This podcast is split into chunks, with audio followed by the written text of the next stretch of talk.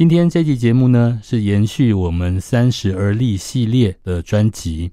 那今天很荣幸邀请到陈从军律师，还有景斌心理师。那我们首先欢迎陈律师。主持人好，各位听众大家好。景斌心理师，主持人好，大家好，也欢迎陈律师。陈律师，今天真的很高兴你能够上我们的节目，可以帮我们稍微介绍一下您的专长跟您的经验。呃，大家好，我叫做陈从勋。那我目前是在大隐法律事务所。嗯、哦，那我有超过十年的律师职业经验。哦，那我的专长是智慧产权。哦，这部分包括商标、著作权跟营业秘密法，以及劳资争议，还有金融法规。哦，那当然，一般的民刑事诉讼也都是我的守备范围内。那我很好奇哦，因为陈律师在业界有一个外号叫做“非典型律师”，是、哦、对。那这个非典型律师，其实我们有一些想象的空间了哈。那当然由您现身说法是最好的。所以您的非典型大概主要是在哪些部分啊？是，呃，那我除了执行律师业务之外，嗯、那我其他还有斜杠其他的本业，像。呃，我在律师司法官的补教业哦，已经教了十几年的时间，然后比我律师职业的时间还要久，哦、真的。对，那除此之外呢，我还有呃，之前有在帮《国语日报》的儿童法律去写一些教案专栏，哎、去介绍一些儿童或青少年的法律概念。嗯，哦这算是半公益性质吗？是是是是。是嗯也我也不敢说公益性质，因为我是有领稿费的。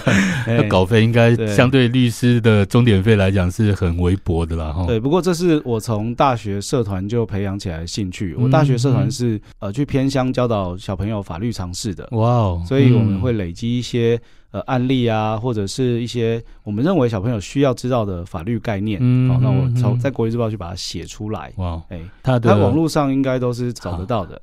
所以这个非典型是说，您有很多的斜杠，这个写作到目前还有继续持续吗？呃，大概停了一年多两年了，现在在写其他的书。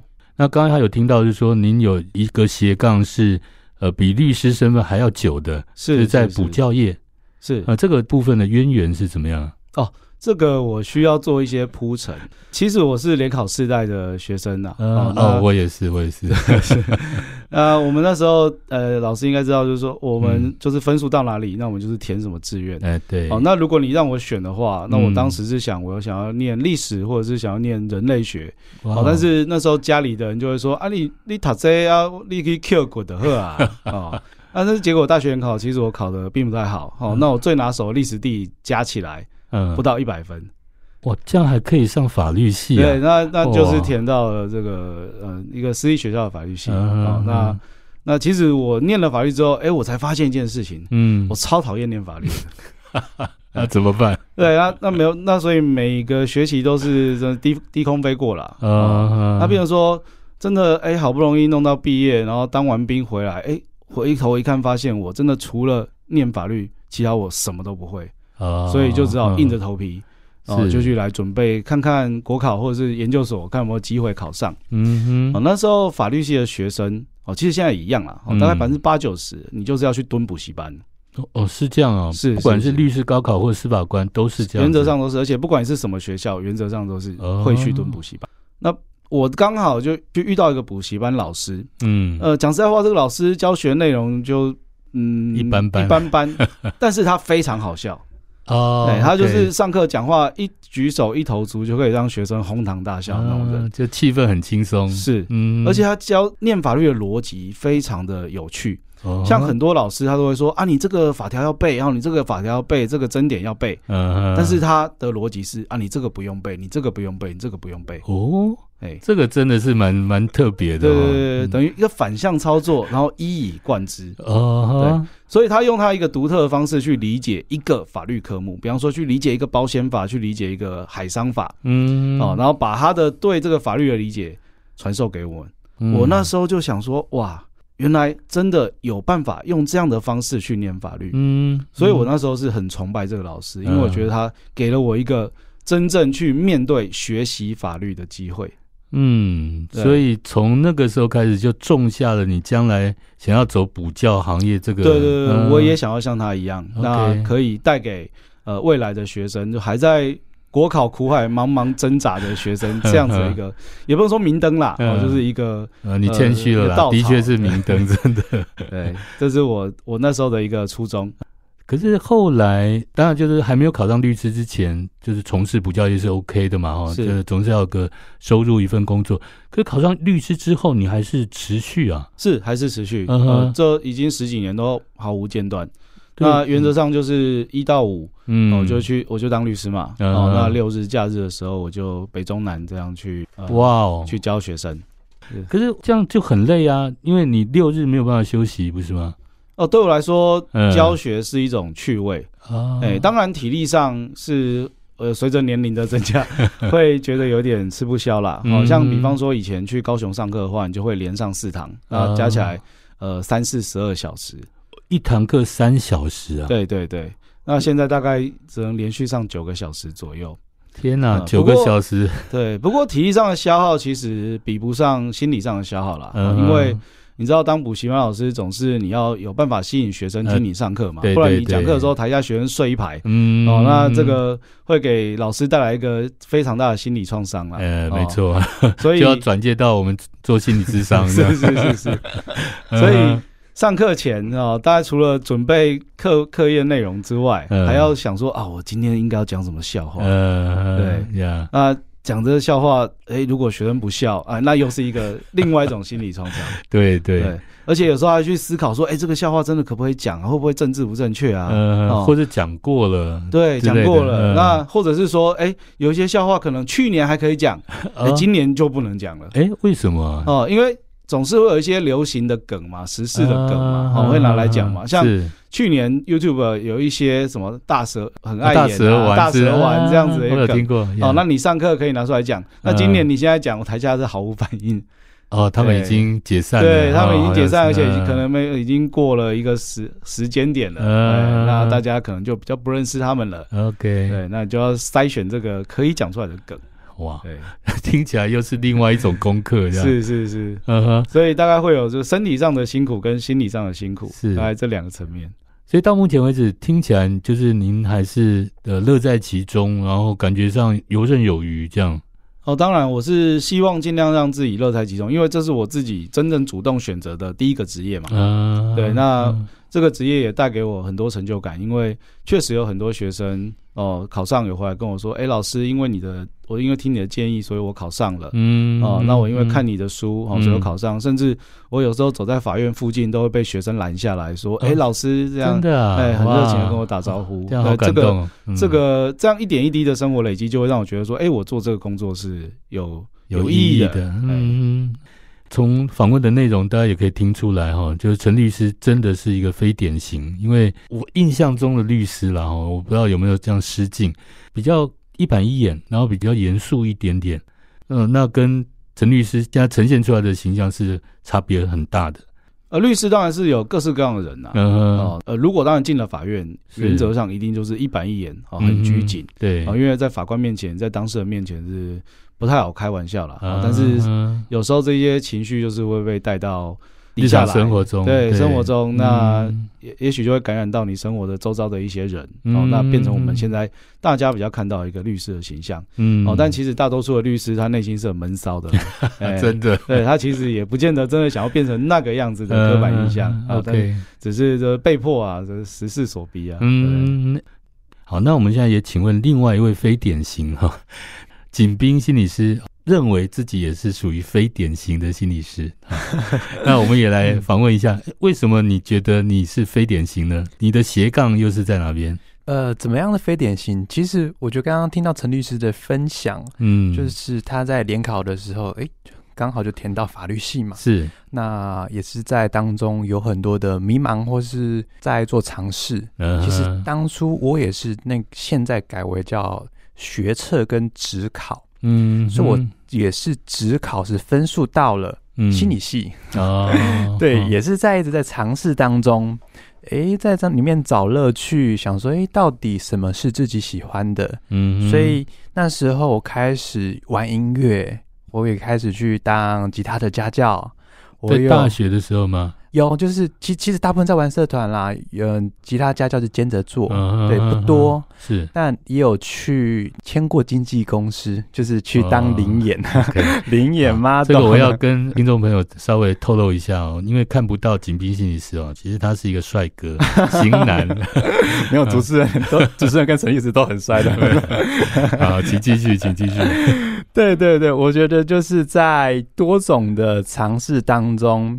再说自己是斜杠了，嗯，那后来才慢慢的跳到说，呃，身为心理师这个职职业又有所谓的斜杠。嗯，现在我也是开始会写文章。嗯，呃，我再过一阵子，我会变成一个写手。哦，对，写手访访问的有点像小记者。是，现在也变成直播主，嗯、也变成 podcaster。OK，对，这个都很当红哦。我觉得好像不管在哪个专业领域里面，好像专业也不见得是不能做这些事情。哦，这个变成是一种自己的行销的方式，或者整理的方式。对对对，我觉得这个东西有有点跟陈律师有点像。刚刚其实听到陈律师是在分享自己律师的说。周一到周五，对，他是他律师工作。但是我刚刚听到他周六周日的工作的时候，心情分享是非常的高昂的，就会觉得，哎、欸，他是把教学当做乐在其中的一一件事情。对，那我觉得自己好像也有这样子的状态。嗯，呃，我当心理师，可能是我比较有这样。天赋叫做感同身受，嗯，同理心，同理心就是很吃感觉，嗯、就是在这个职业是很吃感觉的。嗯，虽然说会有很多的话术技巧，嗯，但是最终的还是感觉。嗯，那在这个方面持续去做的话，其实会很消耗能量的。嗯，所以变成说我在玩音乐的时候啊，嗯，或是我在做一些写文章、嗯、直播。做 podcast，嗯，呃，反而也是会让跟陈律师有种感觉，能量满满，啊、能量满满，就不会觉得那个真的是一个工作，对，就会变成说是，哎、欸。有这个乐趣在，嗯，对，虽然说身体真的是会累，嗯、对，因为做自己喜欢的事情的时候，不会比本业的收益还来得大，对对，就像我们做广播一样，嗯、所以我觉得说能够找到自己真正想做的哈，有兴趣、有热情哦，能够投入。当然，呃，多多少少有一些经济上的回馈是最好。那如果没有的话，其实好像我们三个都可以乐在其中，然后不要去管它对我们的呃经济的帮助有多大。嗯，我觉得这个才能够走得比较长久了。不过我们再说回来哈，就是说对于律师这这样的一个职业，那我不知道说陈律师，因为你在斜杠嘛，哦，在斜杠之外又找到自己的热情，然后找到自己的能量，那你怎么看律师这个职业呢，当然，作为一个律师，帮当事人打赢官司，这个可以说是最基本的啦。嗯，哦，这是我们在过程中必须要付出非常多的努力。嗯，哦，但除此之外，哈，还是必须要告诉各位听众，是哦，打官司是一个很困难的过程。哦，这个困难来说，是你就是卡一件事情在你身上。哦，那可能这个诉讼也许会长达两年、三年、五年，甚至十几年。嗯，哦，那这个过程中你可能没有办法去卸下这个担子。嗯，哦，所以就我来说，除了诉讼这条路之外，我还是会尽力去帮当事人去寻求一些其他的解决问题的方法。哦，如果比方说调解啦，哦，或者是说可不可以用一些其他替代性的方案。哦，让当事人不要走上打官司这条路哦。当然，这个是我会给当事人一些选项，嗯，哦，那最后决定的还是在当事人身上。是这个我比较好奇，就是什么叫做不是打官司的解决的方案？对，大概大概会有怎么样？呃，主要是谈哦，看我们谈谈看。是哦，那我说像呃，像去年我处理过几件离婚案件哦，那。到最后呢，都是没有走上打官司这条路，哦，就把它解决了。OK，哦，那当然这中间也是经过很多人的大家配合、忍让、哈退让，嗯，哦，但是。说实在的，离婚官司你要上法院，到很多时候都是会搞得大家情绪不好，而且很难看，撕破脸。对，是是是。嗯、那而尤其是有小孩的话，嗯、哦，那对小孩其实也会造成不好的影响。是哦，所以如果有这些必须要考量的状况，嗯，哦，那我就会多提供一些选项，让当事人来谈谈看，嗯，哦，看有没有其他退让管道，甚至说，哎，有时候真的搁置不处理也是一个方法。搁置不处理，就是说让时间去解决这样子。对对对，嗯、像比方说，呃，有时候遇到一些分居的情形啊、哦，那你是不是因为这个分居的状态，所以你必须要去打一个离婚官司吗？嗯，还是说，哎、欸，就先放着哦，再过个一两年再来看看，说会演变成什么样子？嗯，哦，到时候再决定要采取的手段。哦，也就是说。有时候双方当事人可能是处于一种比较情绪激动，是是是，这个刚事件发生可能没有多久，所以他需要一段时间去冷静去思考，是，是那那你就会呃劝他们说，哎，可能不要那么急着做一些决定。没错，没错。嗯，哦，老师刚刚讲到一个点，我非常认同哦，就是情绪啦。嗯、有一些当事人会选择用打官司的方式来解决，其实很多时候都是一个 kimoji 的问题。对，对，没错。哦，甚至你找律师的费用都已经快要跟你请求对方给付的费用差不多了。对对对。哦，但你还是宁愿一战。哦，这个其实就是因为他就是非常的，哎，等于当把诉讼当成一个发泄管道。对对对。那当然，这个时候我们也。不方便去阻挡当事人说啊，你不要告啦，嗯、哦，因为这样当事人反而不会信任你，嗯、哦，嗯、那这个其实也点出，呃，当律师有一个非常重要的核心关键，这个跟心理师非常像，嗯，这个核心就是沟通。哦，对，如何跟当事人沟通，呃，取得共识的过程，哦，这个是很重要的，哦，所以讲到沟通这件事情，呃，我真的开始有那个画面出来了，哦，就是说。其实我们心理师在谈的个案，大部分都是所谓的自愿性的个案，然后也就是说，呃，他进来，然后大概知道我们会处理到哪些议题，处理到什么程度，然后他要付费嘛，哈，啊，可是，在律师的这一边的话，碰到的可能有一边是委托者，另外一边是可能被告，哦，就是说那个角色的冲突会更明显，哦，更剧烈。这个沟通有时候是，当然是跟自己当事人沟通，嗯、或者是跟对方对面的被告或对照来沟通。那有可能是跟对方律师沟通。嗯、哦，那当然不同的沟沟通的对象就会采取不同的策略。那我们在这边还是先休息一下，欣赏一首音乐之后，我们再来访问陈崇勋律师。欢迎回到社会新鲜事，心理师开讲。刚刚这首歌曲是日文歌曲《恰克与飞鸟》。他所演唱的《Man and Woman》这首歌是陈律师所点播的，要不要帮我们介绍一下这首歌？呃，恰克与飞鸟是日本一九九零年代可以说最红的团体。嗯、哦，那当然他们现在已经解散了。那他们的主唱叫做飞鸟良。嗯，呃，在解散之后，他两三次被抓到吸毒。哇，哦，但是，哎，到最后他还东山再起。哦，还在日本国内的一些比较小的场地办了演唱会，嗯，哦，甚至他前年还要来台湾办个人演唱会，哇，哦，那所以呃，这样东山再起的过程也是让我会重新哎又把他们捡回来听的一个契机啊，呃、对，哎，这不容易耶，我觉得在日本他们对于这种艺人形象非常的重视。哦，所以他能够这样子，等于是不死鸟啦。是是，哦，然后不叫飞鸟，应该叫不死鸟。好，谢谢陈律师帮我们点播这首歌曲哈。那我们上一段节目里面最后有谈到说，对于个案的沟通这个部分，哦，那我觉得说沟通两个字的确就是心理咨商里面我们也很强调。哦，那我不知道说在法律案件里面的沟通。它有什么特别的处境或特别的一个过程吗？那第一个沟通的面向上来说，作为一个律师，你必须要跟你的当事人沟通，那你要跟你的对照沟通，嗯哼，哦，那你要跟对照的律师沟通，嗯哼，哦，那当然最重要还是你要跟法官沟通，哦，那不同的沟通有不同的策略，是，哦，那当然我们这边就先讲我跟当事人沟通了，哈，我是其实我现在非常重视这一块，嗯，哦，那早期我在职业的时候。那如果假设有遇到说，哎、欸，有一些我刚刚讲到诉讼策略，有一些策略或者是有一些谈和解的策略，嗯，那我们拟定了可能三个方案，嗯，那其中有个方案我认为对当事人最有利，哦，那我可能就会有意无意的去，也不说半强迫，就是说让当事人想办法去接受这个，哎、欸，我觉得对他最好的方案，嗯，但其实到最后当事人，哎、欸，虽然你和解谈成了，事情也解决了，但当事人反而不会感谢你。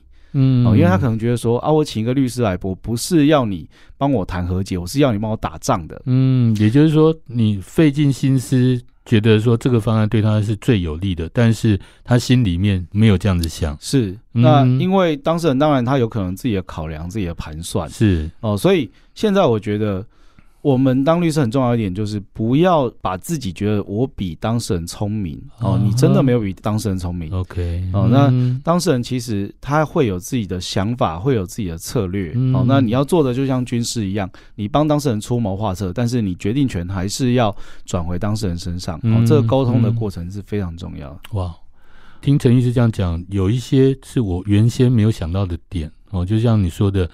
当事人其实对他的处境，他想要的东西，反而是才是最了解的。是是是。诶，那这一点我就会想到说，在心理咨商的过程里面，好像往往我们也会有这样的发现。呃，对，其实，在古典的心理治疗或是心理智商，嗯、比较是权威性的。呃，就是心理师说的话，嗯、就是权威，嗯，那叫诠释，诠释。那也是跟以前的医师一样，嗯，说的话就是医师说的最重要，嗯，他就是最终的答案。是，但是后来也是渐渐的有一个后现代的流派，嗯，开始去质疑传统，开始想要把焦点放回到当事人的身上，嗯，对。后来我也是在。这个后现代的学习有经营一段时间了，嗯，也是有听到一句话，是。哦，这句话可能有点直接。哦，就是说，如果你没有去带着好奇心去问的话，嗯，只是用猜的，那个不叫同理。啊，哦，因为我们都是用自己的想法去度量别人，帮他做以为他最好的选择，嗯，反而是剥夺了那种。呃，当事人来的选择的感觉，嗯、呃，掌控感是，嗯、所以呢，渐渐的，我也把这种的对话，把它放回到当事人的身上。嗯，其实我们就会觉得，哎，以当事人为师啊，对，我们不是一个，嗯、虽然说我们也叫师，嗯，但是。真正的能量，真正他所有原发可以想到的解决方法，是最重要的，都是在在他自己身上。嗯，所以我们我一些话都会问他说：“哎、欸，你以前怎么做到的？嗯，可以告诉我吗？”对，欸，如果遇到相似的事情的时候，过去是不是有这个经验？嗯，你怎么做的？嗯，这个当他自己想自己说出来的时候，整个感觉就不太一样了。嗯，他是为自己找到能量。对，所以我觉得好像不管是在律师哈，对当事人或者是我们心理师在对个案的时候，都会有一个很接近的这样的感受。我也学过一句话了哈，那我也是尽量用在自己的智商里面，就是说我们的个案是他本身问题的专家哦。那不管我们自己是律师还是心理师，好像我们还是要回到他身上去听他的答案或他的期待。好，我觉得这个沟通这个部分真的很重要。那接下来，我想就再请问陈律师哈，就是说你现在身兼两种身份呐，哈，一个老师，一个律师嘛，哈，那你怎么看这两种身份？接下来你会想要怎么去发展？你的职涯规划大概会是怎么样呢？呃，我想这两种身份其实讲白点，它就是一个社会的小螺丝钉呐。我就是默默耕耘，那发挥他自己的功能。那坦白讲，因为我也快要四十岁了，嗯，哦，那我也不敢再讲说啊，我未来要让这个世界变得更好啊，我可能已经不是那种雄心壮志的年龄了啊。嗯，但是我还是希望在我力所能及的范围内，哦，看能不能想办法让多一些考生哦考上哦，然后或者是说在呃工作过程中，让一些有受伤困境的当事人哦来把他们。啊，摆脱这些困境，啊，就是看能不能在这个过程中尽量的多捞一点人上岸。哎，那这个是我想我未来可以做的，啊，也是我持续在进行的。对，多捞一点人脱离苦海。是是是是。然后可能可以开另外一个专栏哦，就是除了对小朋友进行法律教育之外，可能可以跟呃其他社会族群，这个陈律师的很多观念应该很值得去推广。好，那刚刚是聊到比较专业的部分了。那接下来我们可能要访问，就是比较个人的成长经验或者个人的一些感受啦、想法的部分。那刚刚陈医师有提到说，年届四十，现在还是三字头，但我我相信到了一定的年纪，其实我们会开始有一些反思，好然后会去整理自己的一些过往的经验。那这个部分，你觉得？过了三十岁这个关卡，对你来讲有没有什么特别的感触呢？哇，这个感触非常的多啊！怎么说？嗯，我现在先以男人的角度来回答这个问题啊，啊因为这有可能会涉及到一些性别意识不正确的问题啦。好，好没问题，我们是心理师，绝对可以尊重跟同理。对，那那我想，我个人觉得这个社会对男人的期待啊，嗯、尤其是年过三十男人的期待，是还是要多那么一点的。那这个期待加诸于男人身上呢，就会让男人产生一个遇到什么事情我都不可以示弱。嗯，我都不可以认输。嗯，那我咬着牙要撑过去。嗯、那这个过程中，我觉得男人大多数的情况下都是没有人可以诉苦的。嗯，嗯哦，那就算你诉苦，嗯，也没有人想听。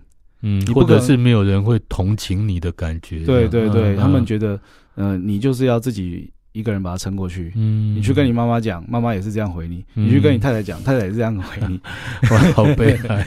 对，就好像真的所有的苦、所有的压力，就只能咬牙自己一个人撑起来这样。对，因为社会上还是给我们很多期待，你要开好车，你要买好房子，嗯、哦，你要有一个高薪体面的工作，嗯，嗯哦，那如果你有一样达不到，那好像你就是背负了某些缺陷，嗯、那你就必须要努力的。呃，去排除这些缺陷，嗯，但是当在你努力的过程中，你一定会遭受很多挫折，对，那这个挫折其实你也呃讲不出口啊，讲出口了，可能也只会被笑，嗯，哦，那没人要听，哦，没人要帮你解决，嗯，哦，大概是。这个就传统男人的这个心酸，然后我们说以前流行一句话叫“男人真命苦”，是，我觉得好像到了十几二十年后。好像台湾社会还是有这样的氛围在哈，我想还是一个普遍的啦。嗯，嗯，这个大概可以从，我觉得社群媒体是一个蛮重要的点。嗯，哦，因为在我们这个年龄刚好是脸书世代嘛。呃，对。那脸书的一个暗战文化，我觉得去加剧了像贫富差距，或者是像一些社会光鲜亮丽的现象。嗯，那这种社群带来的一个。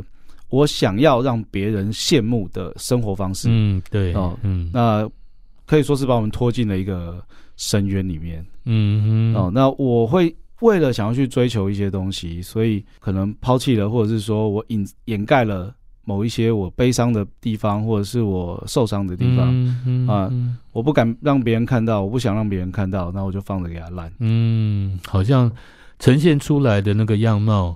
好像还是在一个社会的一个既定的角色里面，是。那我们内在的千疮百孔，没有办法让别人看到，也不想让别人看到。是，就好比说工作哦，我就会希望说啊，我好像每天过得很忙很充实，嗯哦，那闲暇时候，哎，那我又看了什么书，嗯。哦，然后有事没事就 po 一篇心灵鸡汤，那得到很多人按赞，我就觉得很爽。哦，或者是说。啊，对某一些时事发表一些看法，是。哦，那像那去做这些事情，哦，去支撑自己呃的外界形象，嗯，那或者是说啊，我现在有家庭了，那我就会想要呃让别人觉得，哎，我家庭幸福美满，对啊，但殊不知，哎，其实我跟我太太早就，啊，不是啦，嗯，那个对啊，就是很多人的另外一面，哈，是不想让人家看到的，哈，是，对。所以这个工作方面、家庭方面都会有这样的双面的这样的现象。工作方面，我觉得还可以从律师这个角色来提一点。嗯，我觉得律师跟心理师蛮像的，因为律师其实就是去承接当事人负能量的工作。嗯，对，对，因为当事人就是会有一些负面的事情才会来找你。对，没错，没错。嗯，那你在这个帮当事人处理个案的过程中，你就必须要无穷无止境的去承接他的负能量，嗯，哦，那如果说这当事人负能量特别强，那你还有可能会被当事人拖进一个深渊。嗯，我举个例子好，像比方说，假设我有五十个案子，嗯，哦，那其中四十九个案子当事人都很 nice，很好沟通，嗯，那法官也很好，哦，都很会听律师讲话，嗯，哦，但是只要一个当事人很糟糕，很难沟通，或者是说。对律师的态度不好，嗯、哦，那坚持己见会影响，嗯、就会影响到其他四十九件你处理、你对待的那种态度。嗯，呃、我们心情就不一样。没错，没错。嗯，所以承接负能量，这也是其实另外一种我们的职业所带来的一种压力，是哦，一个职业伤害。对，像我前几年有看到美国有一个报告、嗯、说，哎。好像法律从业人员有百分之七十有心理问题，这么高啊？哎，对对，这这我我 印印象中是这样子啊。但是我觉得这个数字拿到台湾来，哎，我觉得比例可能也差不多，差不多。对对，我想法律工作做久了，可能多少都会遇到一些心理问题吧。我想，因为其实他就是在帮别人解决一些其他人心理问题。对啊，没错。我觉得那个真的就是压力，然后。因为到目前为止，我好像印象中我接过的个案里面没有律师，哦，就是说来做心理咨商的是比较没有律师这个行业的。是，那不就你的观察嘞？就你你们律师同仁或同事在真的压力很大的时候，怎么去疏解啊？呃，当然就是一般的娱乐啦，嗯、呃，有看到啊，玩玩游戏啊，打打手游啊，嗯，哦，那跑跑步啊。甚至有一些律师就会流连花丛间呐，哦，就各式各样的疏解方式都有。哦，那为什么不找心理师来聊聊？那其实这可能就是像我刚刚讲的，哈，我们不愿意示弱，不愿意认输，我们希望去维持一个形象。是特别在台湾社会，对于律师，其实我们是赋予比较高度的尊重和高度的肯定。哦，然后好像这样的期望越强，外衣就越难脱下来。是是是是，嗯。所以这个在三十岁的关卡对你来讲会有一些特别的感触。是，景斌呢，就是因为刚刚陈律师也提到说，这个三十岁会带来一些呃新的经验也好，新的压力也好，对你来讲，你有类似的感受吗？我觉得也可能是身为男性的关系，嗯，所以在到三十岁的时候，其实刚刚那个陈律师在讲的是。就两个字嘛，体面。对，我好像就是要过得体面，不能示弱。其实对我来讲，也是一个很矛盾跟冲突的地方。嗯，而第二件事情是，其实要到三十岁的年年纪了。嗯。其实有很多的理想跟抱负，想要做很多事情，嗯，但是就会开始会看到说自己的限制在哪里，嗯，我可以做到什么，嗯，就会变成现在是 try and error 的一个阶段，嗯，会感受到一种挫折，但是这个挫折别人会看不到，嗯，哦，那也包含就是说，呃，现在是 Facebook 跟那 IG，都 要呈现美好的形象给。别人看是，那包含我自己写的文章也要做一些调整。我其实就很想要写一些比较有深度内容的东西，嗯哼。但是后来就会看到哪一个按赞按赞的数 比较多，我就说。这就是市场需求，对，我想说，好吧，那我就贴照片，贴照片照那个赞数比较多，嗯、或者是我有去呃也上一些行销的课，嗯，我就觉得哦，原来写文案要写到连国小生都看得懂才是。现在网络文章的需求，嗯、所以我一直在降低标准，嗯、就觉得呃这样子的下标，嗯、这样子内容有人会看吗？哎、嗯。欸，反而是最最多人看的，是。大家都很喜欢看说怎么摆脱忧郁症，三招教你如何解决，嗯、或是。一次搞懂，比如说边缘型人格这样一次搞懂，这样 其实非常的复杂，对，不对？对，就是要把很多其实可以深刻有一些细节的概念，你会很想要跟大家分享，因为这是自己所学、自己专业的地方。嗯，但是就会想说，哎，做那么辛苦，结果没有人要看，嗯，曲高和寡。对，对呃，曲高和寡，曲高和寡，我觉得是对一一个是这样的，没有被肯定。嗯、对，但是。又会进入一个矛盾当中，就是说，哎，你写简单的东西的时候，有很多暗赞，对，也是包含我最近在做直播，我就是想说要推广心理 心理学的崇高的目标，对，教心理学，跟大家说怎么用从社会观察的角度，怎么从个人内在原生家庭的一些专业的理论去推展，遇到一些事情的时候。大家都好像哦，是吗？嗯、就 比较没有反应。对，兴致缺缺。但是我开始在讲一些故事，讲一些八卦的时候，呃、对，对哦，他们就开始醒了，醒了，可以继续继续吗？继续 继续。哇，原来有这种事情哦，哦，这是都不知道哎。对，我就觉得哦，好吧，就是我觉得。可能正值在三十岁的年纪，会卡在一个理想，跟一个现实的冲突感最大的一个时候。但大家又期待你，就像陈律师说的，是。想要体面，嗯，想要风光，嗯，对，我想这个就是现在背负的压力了。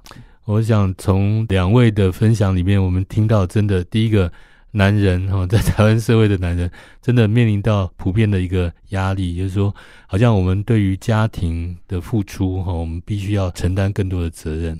那另外一个部分就是说，面对现在的社会风气、网络文化，好像我们的专业跟我们的理想之间，必须要做一个妥协。然后，在这边再休息一下。呃，欣赏一首音乐之后，继续回来跟两位讨论。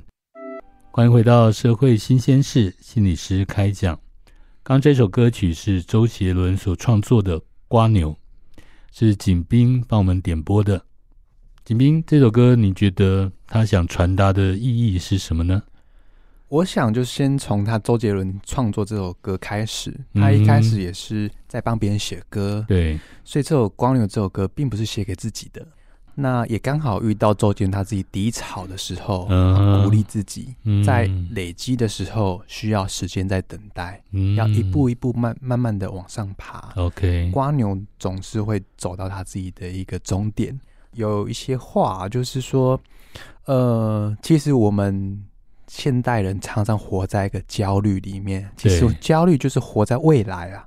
其实我也是很鼓励大家活在当下。但活在当下是第一步，是。其实有两个步骤，嗯，第二步是把时间轴拉开来，就会发现，其实你这个当下可能只是你的人生当中的一个点，嗯，我想周杰伦想要传达的一件事情就是，反正就慢慢爬吧，嗯，最终你会达到你的终点的，嗯，也请大家也不用担心，是。好好的活在当下，当下，很棒的一个启示。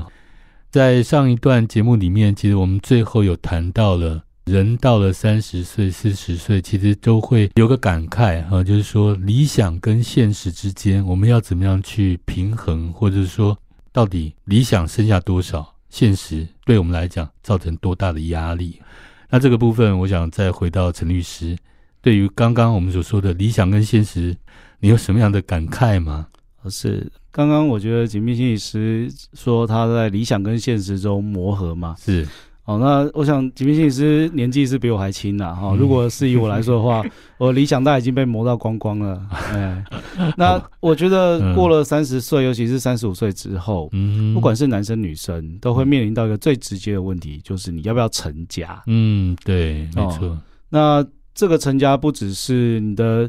背后的家庭压力、你的社会压力会逼迫你去成家、嗯、哦，交男朋友、交女朋友、结婚，嗯，哦，结完婚之后就是要生小孩，嗯，哦，生完小孩之后就是要生更多的小孩，这好像就是社会给了一个一套剧本，好像我们身不由己，必须要这样走。是，而且这是来自多方面的压力，嗯、呃，而且不只是外在压力，甚至你内在的生理上的压力也是会有哦、呃嗯。比方说，女生她可能过了一定的年龄，然后就会有一些危险性，嗯，生育能力就下降了。是，是，是，是，那这个同样男生也是，所以这是多重压力。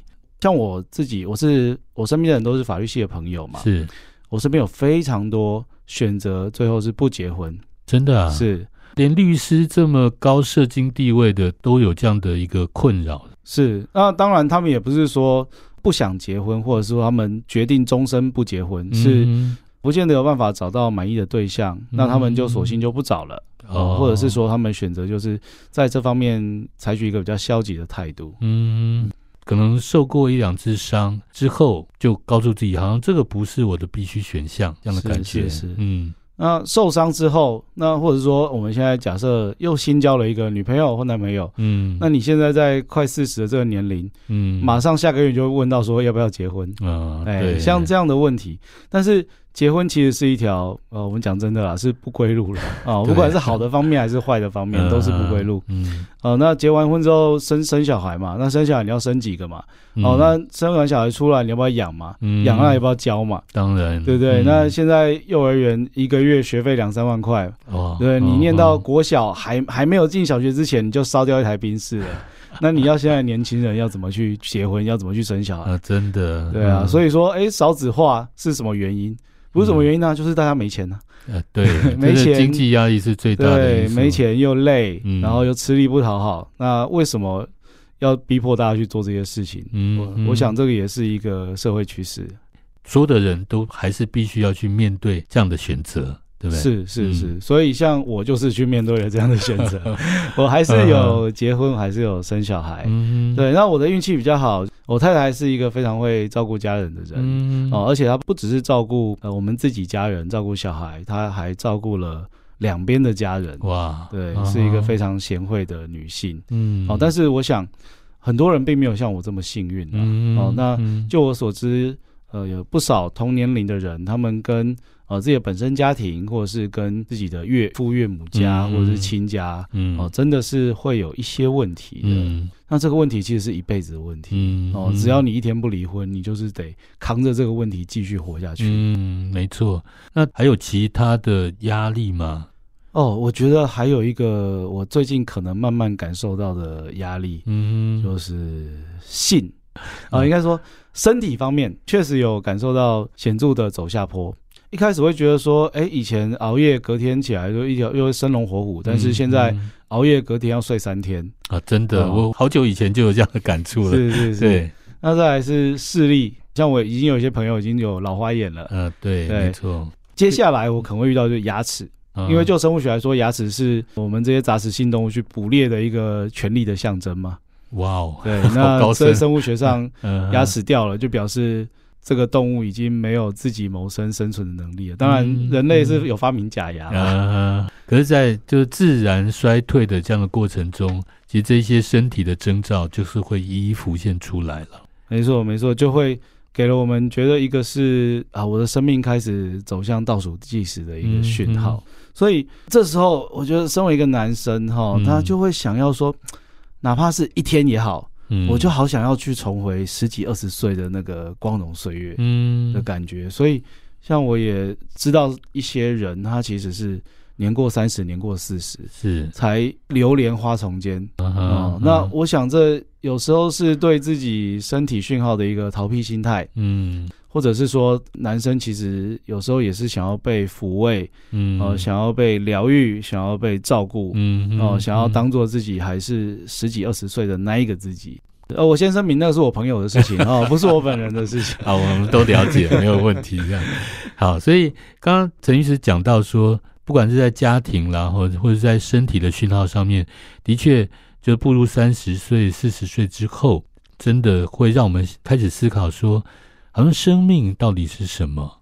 那我们在黄金岁月的时候，我们付出了很多很多的时间精力，呃，慢慢一点一滴的建构起一些看得到的东西。可是过了四十岁，好像很多都要开始走下坡。呃，我们好不容易建立起来的东西，可能一点一滴的又要流失掉了。